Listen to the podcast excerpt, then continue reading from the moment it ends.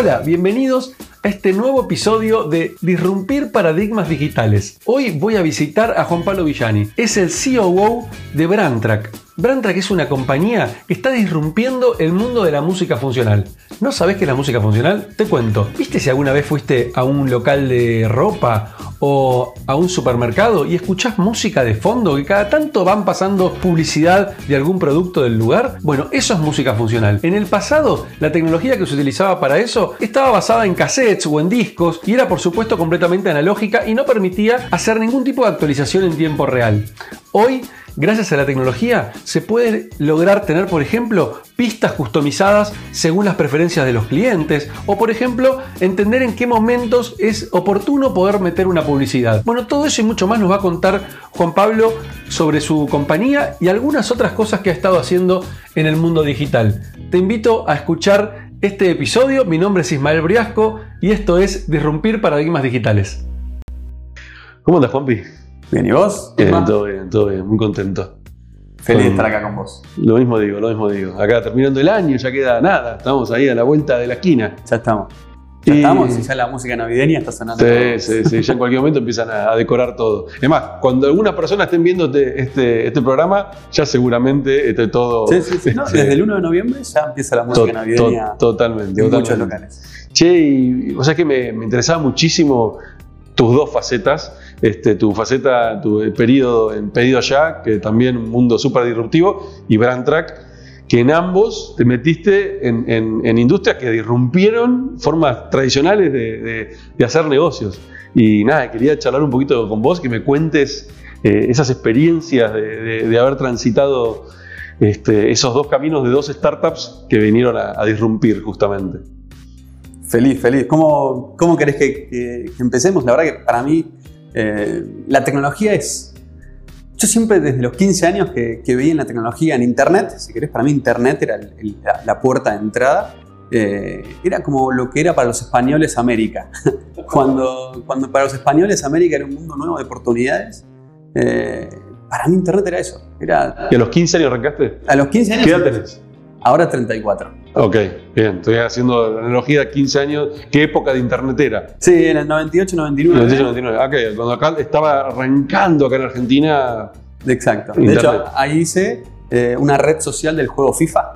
Ah, mira. Y ahí que terminó siendo la, red social más, más popular de Latinoamérica. De, de Pará, de red social en una época que no se conocía ni el término. No. ¿Qué tipo de red social era? Eh, una plataforma web donde la gente subía sus repeticiones de sus jugadas, subía sus, sus equipos de fútbol. O sea, antes el FIFA no podías, no, tenías los equipos argentinos. Claro. la gente misma lo subía y vos después te lo podías descargar para poder tener tu equipo, la selección argentina o los equipos de Argentina, de Paraguay y de otros países. O sea, te adelantaste al tiempo porque hoy en día eso existe y es un golazo. O sea, hoy la gente, uno de los mayores negocios hoy en día es el filmarse o el compartir videos de gente eh, jugando en tiempo real. O sea, es muy interesante. O sea, te adelantaste 20 años. Súper. Yo cuando lo subí era por mí y mis amigos.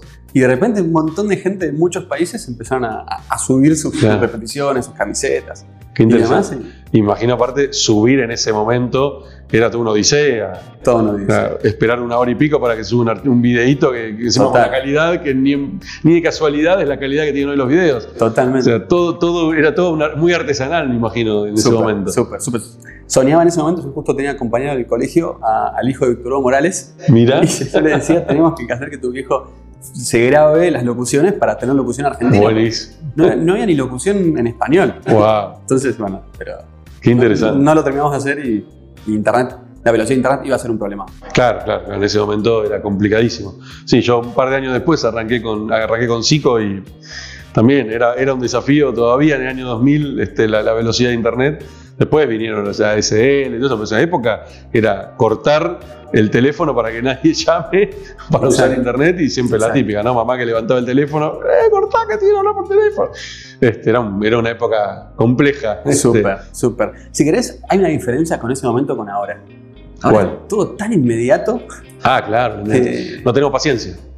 Claro. Aparte. Y porque también eso nos modificó a nosotros. La velocidad que tiene hoy Internet hizo que nosotros volvamos súper impacientes y hoy los promedios que tenés de esperar que una página, por ejemplo, cargue es son milisegundos, o sea, tardó tres segundos en cargar y ya es un problema. Y ni hablar encima si estoy en, en- en el celular o que tengo menos tiempo, porque estoy en una compu, es como que estoy más relajado. El celular es, o no cargó, pasa lo siguiente.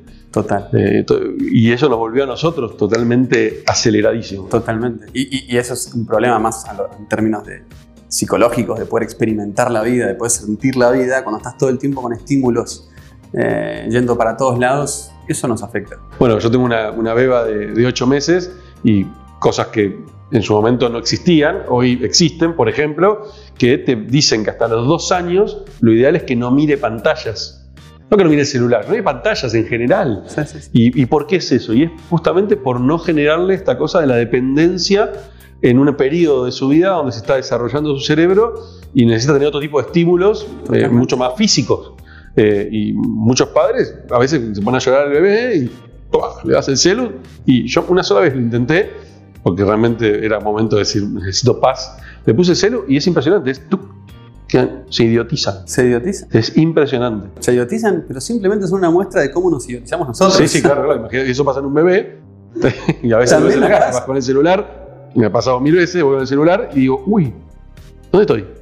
Y por ahí me pasé dos cuadras donde tenía que ir. Exactamente. Wow. Sí. Y si querés, lo, lo llevo más a lo que hacemos en Brand Track, que introduzco rápido para, por si el que está escuchando no, no- no sabe lo que hacemos, es un software de música tipo Spotify para negocios. Bien. O sea, ayudamos a cómo en un restaurante, en un local de ropa, en un hotel. La famosa música funcional, o sea, vos sos un millennial de- chico, este, yo soy generación X, los generación X vivimos la Exacto. época de, de la música funcional de los locales, esto es, es la evolución de la música funcional. Seguimos un poco la evolución usando tecnología, eh, usando internet para la música funcional. Y lo que te quería decir es, y, y- me metí en un montón de investigaciones internacionales sobre marketing sensorial, sobre neuromarketing, sobre cómo afecta el comportamiento de las personas y los estímulos, cómo afectan, sensoriales, Ujú. cómo afectan a, a la experiencia. Y si quieres algo muy, muy simple, eh, es increíble lo que afecta tener televisores prendidos en un restaurante que querés, eh, que una familia quiere compartir para charlar. O sea, el, el efecto, o sea, la- las- en este momento no me acuerdo la estadística, pero, pero de dispersión de la familia viendo la pantalla en vez de charlando, cuando en un lugar donde se paran las pantallas y se prenden, es inmensa. es Interesantísimo. Y si vos decís, quiero comer con mi familia y quiero charlar, ¿para qué vas? Claro. Y ahí el restaurante tiene que, que entender que si, si sos un restaurante para deportivo o Sí, sí, tienes estilo, obvio. ok. O estás en un momento donde hay más personas que quieren mirar el noticiero, ok. Pero si estás en un momento, hora de la noche, donde querés eh, que la gente, donde la gente que va quiere vivir una experiencia de familia, ahí es fundamental Claro. que cuides los estímulos.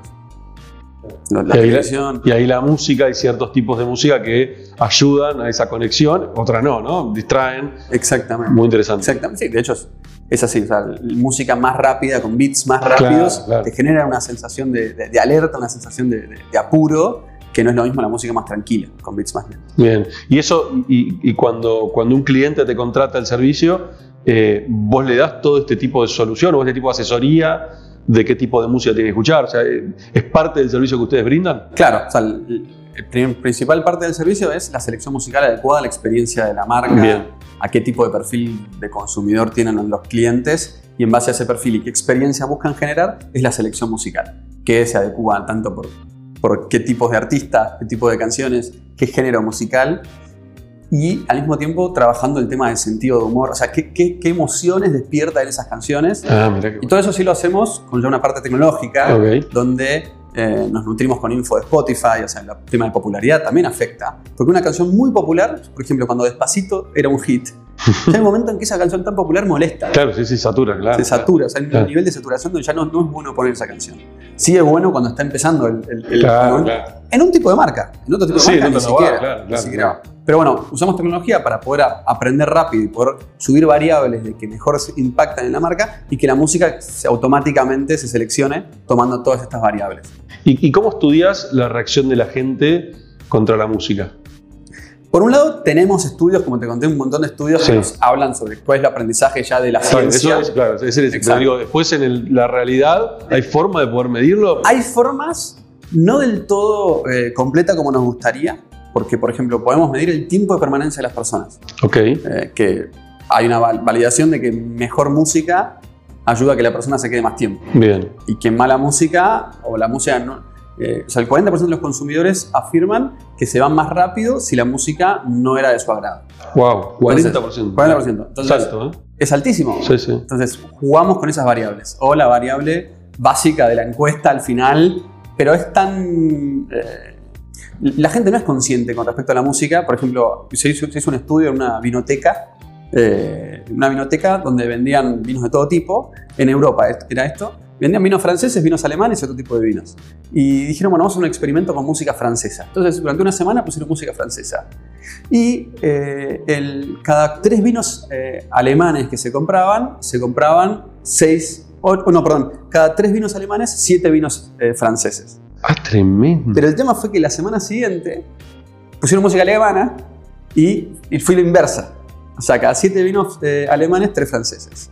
Y lo loco es que el 80% de las personas, cuando terminaban de comprar y les preguntaban, che, ¿vos crees que compraste por la música? Te decían que no. El 80% decía que no.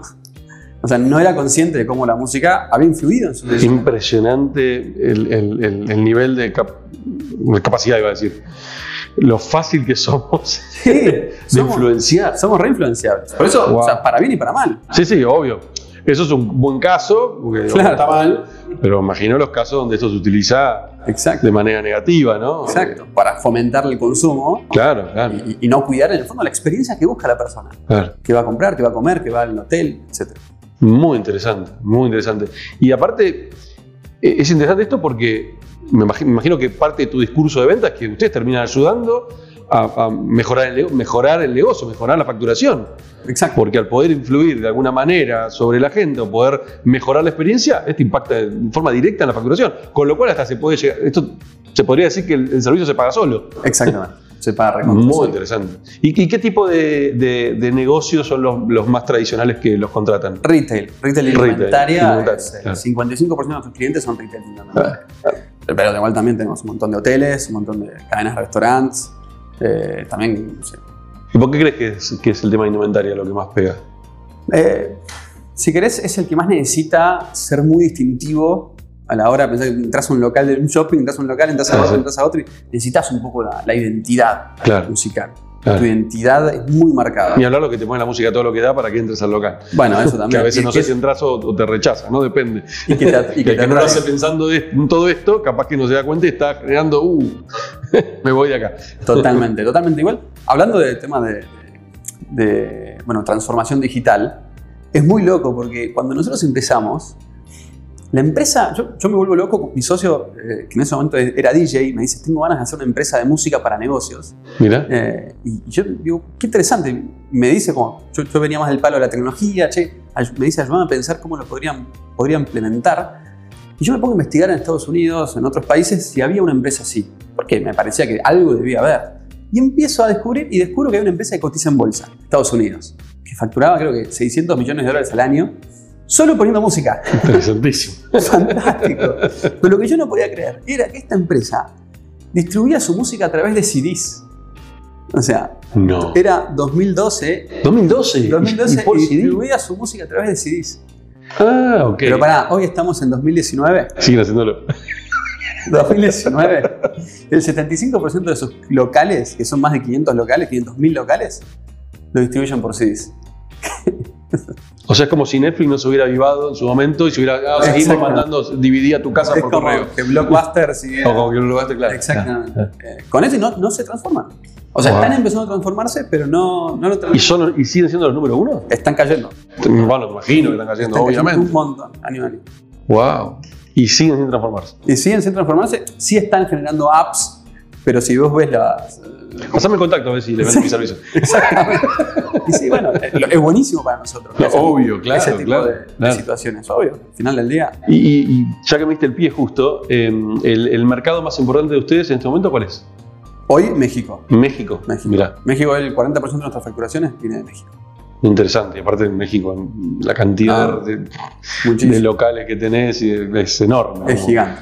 Es enorme. ¿Y Estados Unidos están con una pata allá también? Todavía no. Todavía no. O sea, sí, la holding está allá, pero estamos. No, no, me refiero a nivel negocio. La- a nivel negocio. sí, No tenemos clientes en Estados Unidos. Ok, y es, y es parte del, del- Sí, sí, sí. Y sí, porque encima la oportunidad es grande, así que. Es gigante y esta empresa tan grande que Sí, sí. distribuye Claro, CDs. claro, claro, con lo cual es fácil ir a, ir a disrumpir ahí. Ujú. Qué interesante.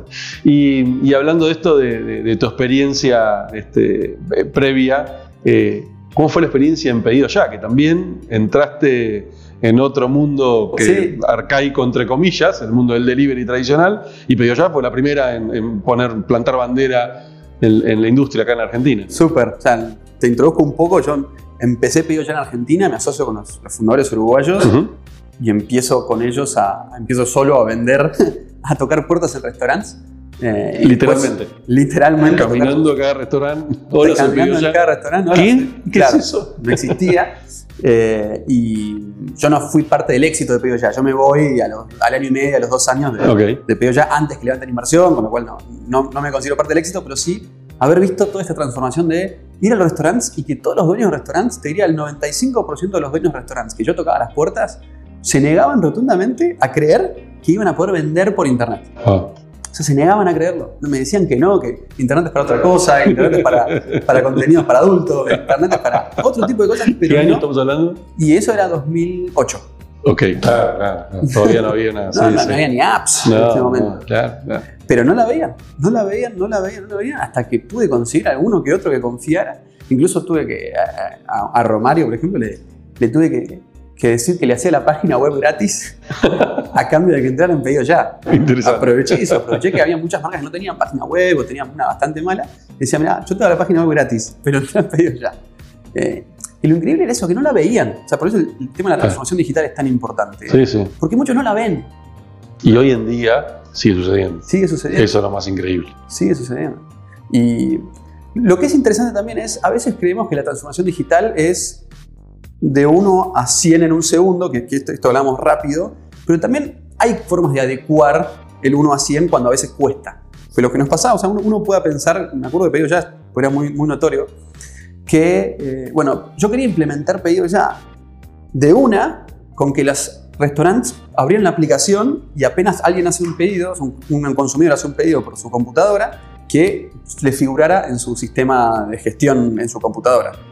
Lo intentamos implementar, en Romario y en otros más, y lo que me pasaba es que los empleados que estaban ahí atendiendo el chat, va, la aplicación, Sí. no lo respondían, no lo miraban. Claro. Estaban acostumbrados al teléfono Claro. y se olvidaban de mirar, como recién empezábamos, no tenían tantos pedidos.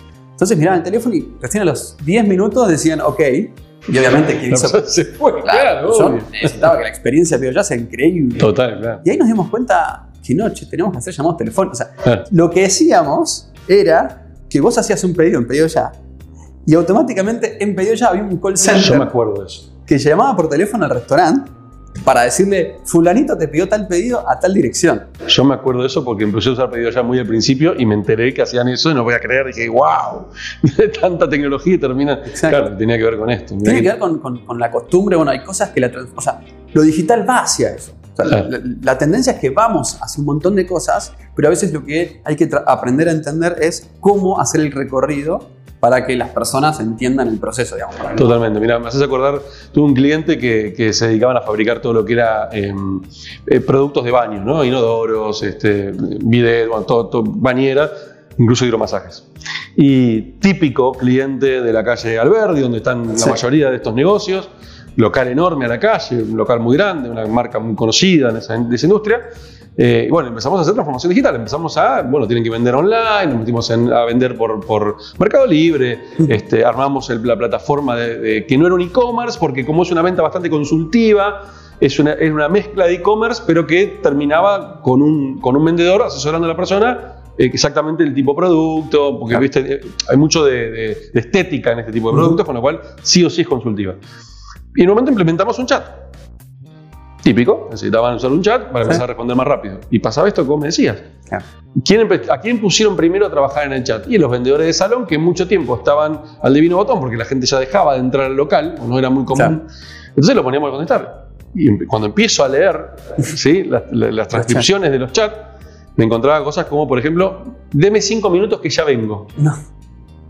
No es que te estás sentado en tu computadora, o peor, estás en el celular, no sé, en el subte, averiguando, debe 50 Debe minutos, ya cinco. vengo. No, no. No, ¿qué te- o, o, o sea, eso, o bueno, la típica, este, dejaban abierto el chat, no estaban, como esto era automático, saltaba y lo saludaba a la persona, me decía, hola, sí, quiero preguntar tal cosa. Cri, cri, cri, cri, y aparecían a los 20 minutos, hola, sí, le paso el presupuesto, y ya la persona no estaba, se había ido. Bueno, y así, y lograr, bueno, esa es una, ahora me acordé de otra, los horrores de ortografía. Claro, Bueno, son sí. personas que eran buenísimos vendiendo en el salón, yo los vi, eran unos cracks, te vendían lo que sea, pero claro, esa persona vendiendo en un chat no era buena. Ujú. ¿Por qué? Porque obviamente no sabía usar la tecnología, no sabían escribir muy bien y cometían unos errores horribles. Y vos de ahí tenés que cuidar la forma. Bueno, y lograr acostumbrarlos a que primero algunos pudieron convertirse y otros definitivamente es no. Contratemos gente, mil- millennials, Sí, sí, sí. que entiendan este mundo y puedan trabajar y a partir de eso empezaron a funcionar. Y el negocio empezó a cambiar muy fuerte. Bueno, tuvieron que hasta cerrando algunas sucursales porque el negocio pasó a ser por internet. Pero hasta que lograron verlo, fue un proceso Ahora, por eso existen los consultores de transformación Exacto. digital. Y, y acompañarlos en todo eso, porque si no, otros que hacen, esto de internet no funciona. Claro. Y abandonan. Y conozco casos enormes de eso. No, hicimos pauta en AdWords y en, bueno, ahora Google Ads y en Facebook y no, no anda. ¿Y con qué le hiciste? No, tengo un sobrino que es especialista Claro. en eso, pero lo probó y no anda. Y sí, no. Y tampoco sería el, el otro extremo, que sería, bueno, no sé, por ejemplo, el dueño de una pyme, el hijo ahora hereda y dice, ah, son todas, es toda gente vieja, toda Hay gente grande, que no sabe- hay que echar a todos no. y todos millennials adentro. No, hay mucho para aprender. Claro, es, es reacomodar la estructura para decir, ok, Exacto. ciertas partes necesito millennials o gente más joven y otras partes no, porque necesito la experiencia para poder apalancar toda la gente nueva que no sabe hacer las cosas todavía porque no conoce el negocio. Pero bueno, encontrar esa, ese, Ese mix, ese equilibrio, ahí es donde se necesita a veces el acompañamiento para lograr esa, que eso funcione. Súper. Pero bueno, me trajiste esto de, de pedido ya y me hiciste acordar Sí. De, esa, de esa experiencia. Y después también, o sea, más allá de hablar de, de como, como producto en sí, tengo algunas cositas más divertidas sobre el tema de transformación digital, eh, de cómo aprendí a adecuar la tecnología a, la- a la realidad, pero sí con respecto al hiring, con respecto a, al, al equipo Sí, sí. en sí. Nosotros al principio era, no, no veía tanto lo que hoy estoy viendo, que era, yo me imaginaba, bueno, contratando muchas personas en el equipo y mi sueño era decir, ah, ¿cuántos empleados tenés? Ah, tu Claro. empresa es grande por la cantidad de empleados. que mido tenés". la empresa por la cantidad de empleados. Claro, y, y con el tiempo me fui dando cuenta que eh, empecé a armar procesos donde esos procesos no tenía sentido que haya una persona full time haciendo esos procesos. Ah. Empecé a armar procesos, por ejemplo, procesos de captación de leads, de ventas. Y me di cuenta que había procesos que eran súper mecánicos, repetitivos y demás. No necesitaba una persona acá. Con contratarlo en, en un lugar de freelancers, sea Novelo, freelancer.com, eh, etcétera. Workana. Quería decir, Workana, etcétera. Empecé a generar un proceso donde era mucho más barato para nosotros. La persona no, ah, podía hacer mucho más trabajo que solamente trabajar para nosotros. Y era mucho más eficiente en términos de costos. Ah, Entonces, empezar a decir, y ahí hablando con un montón de otros emprendedores, no- no- me fui dando cuenta que yo lo que necesito en mi equipo son más project managers que sepan liderar procesos, repensar continuamente, entender a los clientes, dependiendo de qué, de qué rol ocupen, pero aprendan también a decir, che, ¿qué procesos podemos contratar freelancers? claro. No necesitamos en el equipo Claro. eh, full dejar de time, sumar headcount todo sumar headcount, Claro. que es un costo, que es un dolor de cabeza, que es un- darles mucha atención, porque yo quiero que mi equipo siempre esté feliz, que esté contento. con Y eso requiere poner cabeza y ponerle tiempo y dedicar. Sí, sí, Sí, obvio. Y la cultura, mientras más gente hay, la cultura es más complicada de, de- de cuidar. Entonces, ahí me di cuenta que podía, la transformación digital también llegaba a esos lugares. A estos lugares donde eh, no necesitas un equipo robusto, tu empresa, dejé de medir mi empresa por cantidad de empleados y empecé a medir más por, por eficiencia, por impacto y por, eh, por Ingresos, crecimiento. Y los Sí, ingresos, por exacto. supuesto. Sí, sí, es buenísimo eso.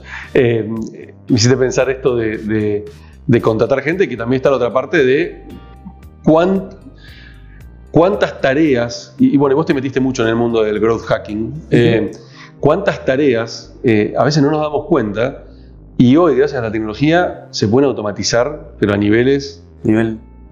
increíbles.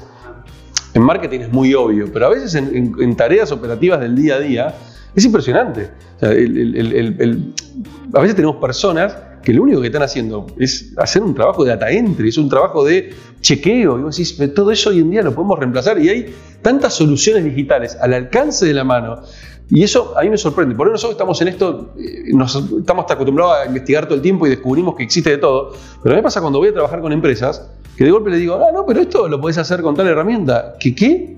y, y les mostrás y, no, y, y es, literalmente les explota la cabeza y no puedo creer que está esto. Yo sí, pero pará, ¿cómo puede ser? Ya dijiste hace 8 años, 9 años, 10 años. Entonces hay, hay, una, hay una falta de educación digital en las compañías.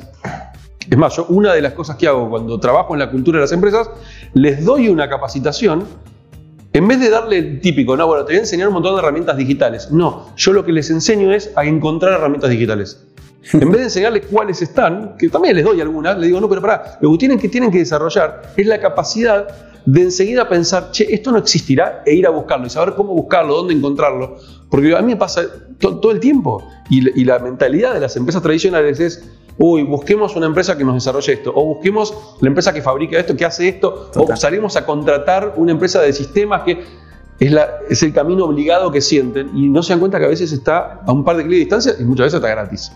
Porque encima este mundo digital tiene esto también, que hay un montón de herramientas gratis. Hasta 30 usuarios es gratis. Claro, sí, 50, Y muchas veces a veces no, necesitas más que 5 personas que lo utilicen. Exacto. Y terminan pagando por soluciones mucho más caras para hacer lo mismo que lo tendrías gratis. Y eso para mí tiene que ver 100% con un tema de educación digital, de tener esa, esa automático, decir primero lo busco online a ver si está que no lo tienen, ¿eh? no lo tienen, la mayoría de las compañías tradicionales no tienen ese chip. Entonces, ese para mí es un laburo tremendo que eh, lo incorporo en todas las empresas que trabajo para nada, que logren tener ese automático de busquemos en Internet. Exacto, y eso es clave. es clave. Porque, o sea, son, para mí hay dos cosas ¿no? que, veo mucho. Por un lado, esto que decías, eh, buscar, bueno, no, vamos a un programador que arme algo custom, que arme algo. Y hay programadores que te van a quedás, Oye, porque es esclavo de ese programador. Esclavo del programador, no tenés el tiempo suficiente, el programador te va a tardar un montón. Tienes 10.000 problemas por ahí. Total. o sea, el ejemplo básico sería, voy a hacer un e-commerce. Cantidad de empresas que veo que le pagaron a un programador para que haga un e-commerce específico cuando ¿Por qué no empezar con Nubelo? Shopify, no sé. Claro, ¿por qué no vas con Shopify? Dependiendo de tu, categoría y demás. Vos, hay un montón de lugares donde vos podés pagar y pagás por lo variable, pagás de una forma mm. súper fácil. Y la verdad es que no, hay, no, hay, no hay otra forma para mí que, que, ir por ese camino. Y por otro lado está el tema de decir, bueno, no, o decir solamente voy a Salesforce o SAP o plataformas que son caras cuando hay un montón de plataformas, como decíamos, mucho más baratas, que puedes probar, no sé, CRM, Pipedrive o gratuitas como HubSpot. Y así plataformas chiquititas que recontra recomiendo que si no tenés la plata para las grandes, hay siempre chicas que están haciendo algo parecido. Y a veces ni siquiera es un tema de plata, porque a veces es realmente lo que necesitas es un CRM, porque a veces no necesitas un CRM y saliste a implementar una solución carísima y después te das cuenta, che, esto no me servía. Entonces, podías haberlo probado antes con alguna herramienta gratuita, con una herramienta de esta que tienen free trial eh, y, sacarte la duda, ¿es esto lo que estoy necesitando o es un ERP o es algo más complejo? Eh, y, a veces pasa, pasa eso, yo veo empresas, de hecho ahora estoy justo trabajando con una empresa que cometieron en su momento el error de este, no analizar muy en profundidad el software que necesitaban, se casaron con una compañía americana para hacer toda la parte de gestión operativa, no la parte financiera, la operativa, que es muy buena la herramienta para eso, pero no, se, no tuvieron el detalle de analizarlo si era buena para la parte financiera. Y para la parte financiera, claro, no está adaptada a las, a, las leyes locales. Eh, el soporte que tenían en Argentina era una empresa de dos pibes que no sé cómo tenían la licencia de la compañía americana y los pibes no responden, no, no les dan pelota, tienen 800 clientes y no dan abasto, no, no, no entendieron que tenían que crecer. Entonces, claro, se casaron con algo que si bien era una empresa seria afuera, localmente no, y hoy están trabadísimos y gastaron mucho dinero, con lo cual encima no quieren tirar a la basura. Es bueno, ¿cómo adapto esto a poder encontrar una solución que se me pueda acoplar a lo que ya tengo? Porque esto no lo voy a tirar. Y eso tuvo que ver básicamente con no tener la gente correcta que los ayude a pensar o ellos no tener la capacidad de poder analizar en profundidad. Y eso es moneda corriente. Y un costo altísimo. Costo altísimo. De tiempo y de plata. Pues no solamente de guita, pues de tiempo. Y costo de oportunidad. Costo de oportunidad, el costo incluso también de la frustración de la gente, porque tenés una parte de la compañía contenta porque el software le funciona genial y otra parte de la compañía que termina haciendo las cosas en Excel porque el software es malísimo y están todos frustrados y después hay guerras internas y eso genera un, problema en la cultura de la compañía enorme y vos decís, para, esto se soluciona escuchando a la gente. O sea, y que se involucren todas las partes necesarias al momento momento de tomar esa decisión y no solamente una parte, o que no se salteen pasos, porque a veces pasa eso, dice, ah, no, el gerente operativo dijo que vayamos para adelante y no habló con el de finanzas. Y, y ahí empiezan ese tipo de conflictos. Y ahí estás hablando de algo que es que trasciende para mí lo, lo que es transformación digital, pero que necesita. ¿Vos sabés que para mí no trasciende? Ok. Pues yo tengo esta mirada de que, como la transform- la transformación digital es un tema cultural 100%, Total. 100%, y después la tecnología ayuda a que lo cultural Claro. funcione, eh, para mí el problema es de transformarse, es de Eso, trabajar de una manera, es transformarse. Exacto. llamémoslo digital o no, digo, el transformarse es porque las empresas hoy suelen trabajar como se trabajaba antes, silos independientes, cada área es un silo Exacto. aparte, no se comunican, no se hablan y tienen los problemas que tienen. Y, y- ¿Y por qué digo que para mí es un tema de transformación digital? Porque de alguna manera es la dinámica que trajo el mundo de Silicon Valley, ¿sí? El mundo de las startups, de trabajar de manera colaborativa, de que ya no se habla de unidades de cada área de la compañía como un ente separado y que no, sino que todas se comunican y todas están enteradas. Ayer, mira, justo eh, dando una charla en un cliente, hablaba de esta típica, típica des- desorganización interna de las empresas. No voy a nombrar el banco, pero me llegó una, un- hace unos meses atrás, uno de los bancos que tengo, me llega un aviso de que iban a lanzar el nuevo home banking. Digo, qué bueno, qué lindo al fin, porque era un desastre que tenían. Este, hago clic en el mail para ver el nuevo home banking, llego, divina la landing, una cosa hermosa, Login. me logueo, el mismo de antes. Sí, ¿Para qué me cambió? O sea, me cambió la landing. Entonces me generó una frustración más grande todavía. Porque primero me emocionaron y después me, enojaron. Y es peor. cual es peor todavía. Ese fue el primer punto. El segundo punto, dos meses después, lanzan el home banking, mandan el mail, se ve que lo mandaron a todos los empleados, a todos los clientes. Hago clic en el mail, intento entrar al home banking, el home banking caído. Obviamente, ¿qué pasó acá? Y eso es lo que les contaba ayer a esta empresa. La típica, ¿cómo funcionan las empresas hoy? Área de marketing. Che, tenemos que anunciar que lanzamos el nuevo home banking. Mandemos el mail ya a todos. todos. Mandamos a algunos clientes, no, a todos, a todos, ¡fum! Mail. Nadie habló con IT, nadie le preguntó a IT, che, los servidores se bancan que 50.000 clientes al mismo tiempo ingresen al home banking. Nadie le preguntó.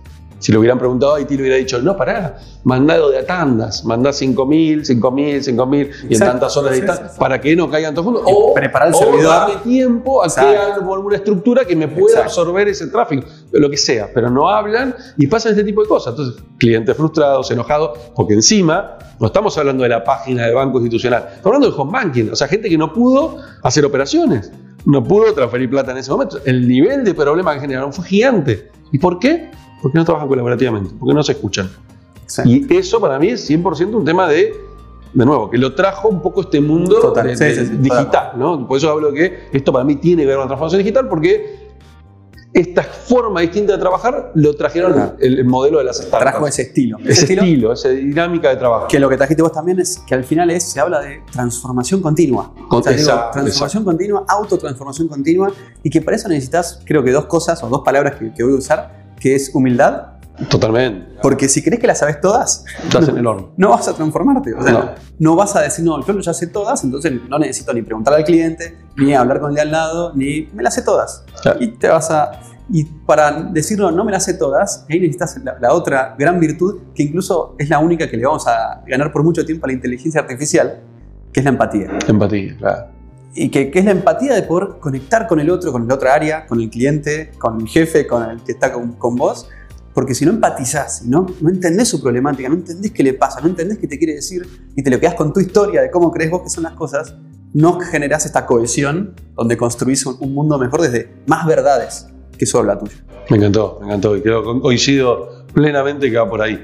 Este- esto que hablamos recién, o sea, esta empatía de no entender que no solamente el problema que generaste para los clientes, el problema que generaste de parte para la gente de IT, que le tiraste los Exacto. servidores y ahora están todos los pibes laburando tres días seguidos para poder levantarlo. O sea, tremendo. Tremendo. Si no tenés conciencia. No tenés conciencia del impacto que afecta, genera. Exacto. Y ahí la empatía te abre un montón de cosas. Porque después te abre a, a, yo qué sé, a cómo impactás en la sociedad, cómo impactás en la economía, cómo impactás en, la, en el medio ambiente. O sea, eso te abre a, a entender que no estás solo, Total. que somos interdependientes todos con todos y eso para mí cambia la forma de laburar. que dijiste esto del medio ambiente, me hiciste acordar que hoy a la mañana justo publiqué un artículo en, en- en LinkedIn donde salió un informe del impacto que están teniendo las, las empresas de e-commerce y principalmente Amazon en Nueva York este, por el crecimiento del delivery. Claro. Está generando un problema enorme, por ejemplo, de polución, sí. porque la cantidad de camiones que hay ahora en la calle para entregar los deliveries Inmenso. se triplicó.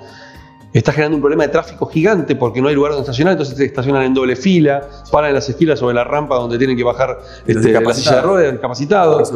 Este, y el problema que está generando también en los lugares, porque muchos son edificios, entonces no tienen a veces espacio donde dejar todas estas cajas. que Claro. entonces el nivel de impacto, y eso es, es esto, ¿no? No, no terminar de ver, ok, sí, simplificamos un montón de cosas, pero generamos un problema nuevo Exacto. que hay que trabajar ahora en esto. ¿Cómo lo resolvemos? ¿Sí? El impacto que esto está generando, porque aparte yo mismo como comprador me estoy generando un problema a mí mismo, porque después tengo un problema con el tráfico y voy a estar puteando, o estoy después estar puteando porque tengo un montón de humo alrededor y no puedo respirar, Sí, sí. pero soy yo que está comprando por e-commerce. Entonces, fija- es, es- es como un círculo vicioso. Este, y esto tiene que ver también, creo yo, con un tema de, de- de- de empatizar o el big picture, ¿no? O sea, El entender, ver, alejarme un poquito y decir, che, pero para, para, todo esto que estamos haciendo, ¿cómo va a impactar? ¿Y cómo lo, cómo lo preveo? ¿Y qué hago para que esto no, no suceda? O, sea, o cómo lo corrijo rápidamente. Exacto. Porque esto va a seguir creciendo. Se habla de que solamente el 10% de la gente en Nueva York compra por e-commerce. Imagínate cuando Y está generando 30. problema. Increíble. Es una locura. Es una locura. Es una locura.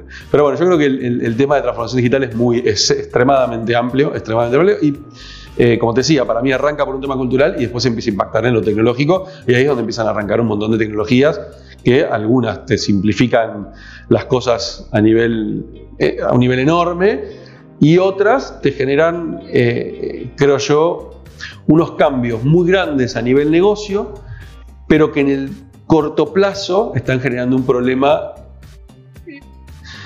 por llamarlo de alguna manera, un problema de, de- de- de- en la sociedad, de que hay mucha gente que no se pudo adaptar y está quedándose sin trabajo. Total. Y esto, eh, eh, a, mí me- por lo menos eh, últimamente me está generando un tema, no sé si moral, pero es un tema de, ponerme a pensar mucho, che, ¿cuál va a ser la solución para esto? Porque es tan rápido que entiendo, o sea, entiendo que hay gente que no se quiso preparar y- y fue necia y dijo, esto no va a pasar nada y yo no tengo por qué aprender de tecnología. Ok, bueno, fue una decisión que tomaste. Pero hay gente que ni siquiera tuvo el tiempo para poder pensar eso. Y le vino la, la transformación digital, le pegó y hoy se te quedas sin trabajo. Estamos viendo muchísimas fábricas en China, en de lugares que está dejando a mucha gente sin empleo y que no le da el tiempo a capacitarse para poder reincorporarse al mundo laboral. Exacto. Y el tema es qué va a pasar en el futuro con esa gente. O sea, ¿cómo, Sí, sí. ¿Qué responsabilidad tienen los gobiernos? Súper. Creo que hay, hay, eh, sí, hay un tema de, de- de- de- de fondo en todo esto que algunos ya lo están empezando a mirar, pero la mayoría no. Este, y creo que eso, a comparación con otras revoluciones industriales, y pongo industriales entre comillas, porque esto ya no, se- no es industrial, No. este, otras revoluciones les dio tiempo a prepararse y ahora no. Y ahora no. Y, y yo te agrego algo que puede tener un contenido político, pero no, no, no Ujú. soy, soy totalmente apolítico en términos de partidos, pero sí cuando, cuando escucho políticos fomentar con demasiada fuerza toda la industria de las fábricas y fábricas y los trabajadores en las fábricas y más fábricas y fábricas, que me parece genial que, que- que haya más fábricas, más industrialización, pero la era del- es la era del conocimiento y es la industria del conocimiento la que creo que, de hecho está buenísimo que hayan también leyes eh, que fomentan el- las industrias del conocimiento, como le llaman la ley, eh, y tenemos para mí trabajar mucho más en eso, en, en habilidades blandas que las personas tengan para aprender a aprender, digamos, algo tan básico que en la escuela pareciera que aprendemos pero no lo aprendimos, es aprender a aprender y aprender a, a desarrollar habilidades en todo tipo de industria y negocios, y ahí la tecnología es como parte clave. Sí, sí, sí, coincido con vos. Yo creo que el, el- el problema acá está, y no es por defender ni en pedo a los políticos, porque menos haría defender a los políticos, No, Este, eh, pero creo que sí, en países como el nuestro, donde la masa de, de- de- de, digamos, de mano de obra es muy grande, es muy grande, eh, hay un problema de corto plazo, súper, que esa gente necesita trabajar. sí o sí. Eh, y esa gente hoy, lamentablemente, no tiene la oportunidad de poder prepararse esta- para esta industria de conocimiento y si no se le soluciona rápidamente en el corto plazo este, el trabajo, nada, son familias que no comen. Que no comen. O peor, o peor, es el Estado que tiene que seguir Claro. eh, aportando dinero para poder mantenerlos y que bueno, y ahí entramos, yo no quiero meter en el tema político, pero ahí entramos en otro problema, es, lo están manteniendo para que no hagan nada, bueno, y hay todo No, un tema, no, ¿no? por con eso, por eso. Creo que ahí está el, cómo haces la mirada y equilibrar la mirada de corto plazo y largo plazo. Sí, yo creo que tiene que haber un mix ahí de, ok, sí, ayudemos a que estas personas en el corto plazo tengan trabajo y, y seguir bueno, generando fábricas, porque Sí sí. mal o bien digo, generan un valor pero en realidad es que están compitiendo con fábricas que cada vez son mucho más veloces, más automatizadas, con productos, y la solución no es, ah, cierro todas las fronteras y eh, fabriquemos, sigamos fabricando acá como el año 1900. No, o sea, porque en un momento se va a abrir y te vas a encontrar con un mundo afuera que, che, se nos adelantaron 30 años y estamos en un problema, ahora no nos alcanzamos más. Entonces creo que tiene que haber, tiene que haber también una política de, bueno, ¿cómo educo a toda esta generación de mano de obra? Sí, que tiene que empezar a, insertarse en, este, en, esta era del conocimiento. Era del conocimiento. Y me voy a otros ejemplos, ¿no? Como hay, una empresa que se llama Arbusta. ¿Cómo? Arbusta, es una empresa. es genial lo que hacen. O sea, los fundadores dijeron, che, el mundo del testing, los servicios de testing, de testers, eh, está creciendo un montón y no requiere tanta sofisticación. Hay, procesos de testing que no requieren tanta sofisticación o que una persona lo puede aprender rápido. Y lo que hicieron fue, vamos a ir a, capacitar a las personas de barrios vulnerables a ver si pueden hacerlo. Muy bueno. Empezaron a capacitarlas. ¿Y qué empezó a pasar? Eh, lo que me contaron, ¿no? no conozco los fundadores, pero me contaron que lo que empezó a pasar es que las capacitaron, empezaron a trabajar en empresas grandes, pero enseguida quizás o les costaba que los contraten o por temas culturales y demás, que, les costaba, eh, etcétera, dejaban de trabajar. Ahora lo que hizo esta persona dijo, ¿sabes qué? me cansé.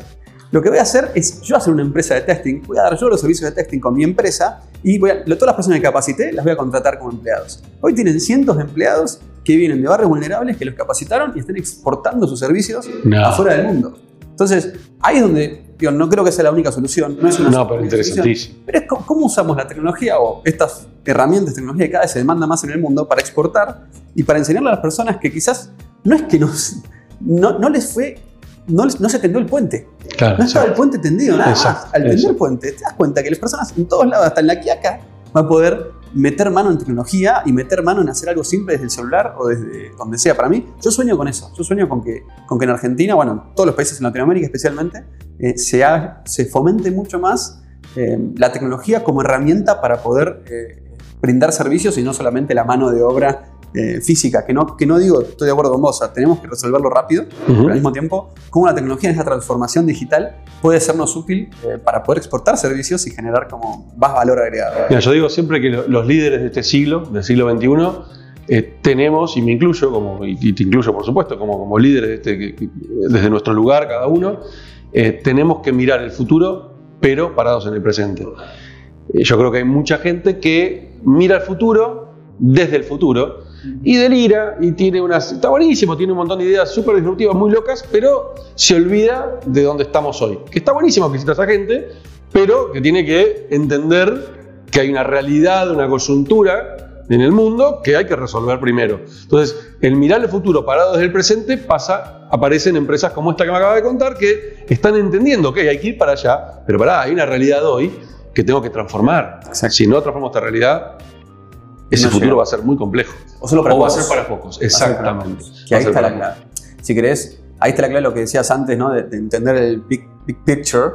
Creo que lo que necesitamos es más líderes, eh, y nos incluyo, digamos, más líderes que fomenten y que se pongan en la cabeza de decir cómo resuelvo los problemas reales de hoy. ¿Cómo resuelvo los problemas reales de hoy que tiene la mayoría de la gente real de hoy que está sufriendo?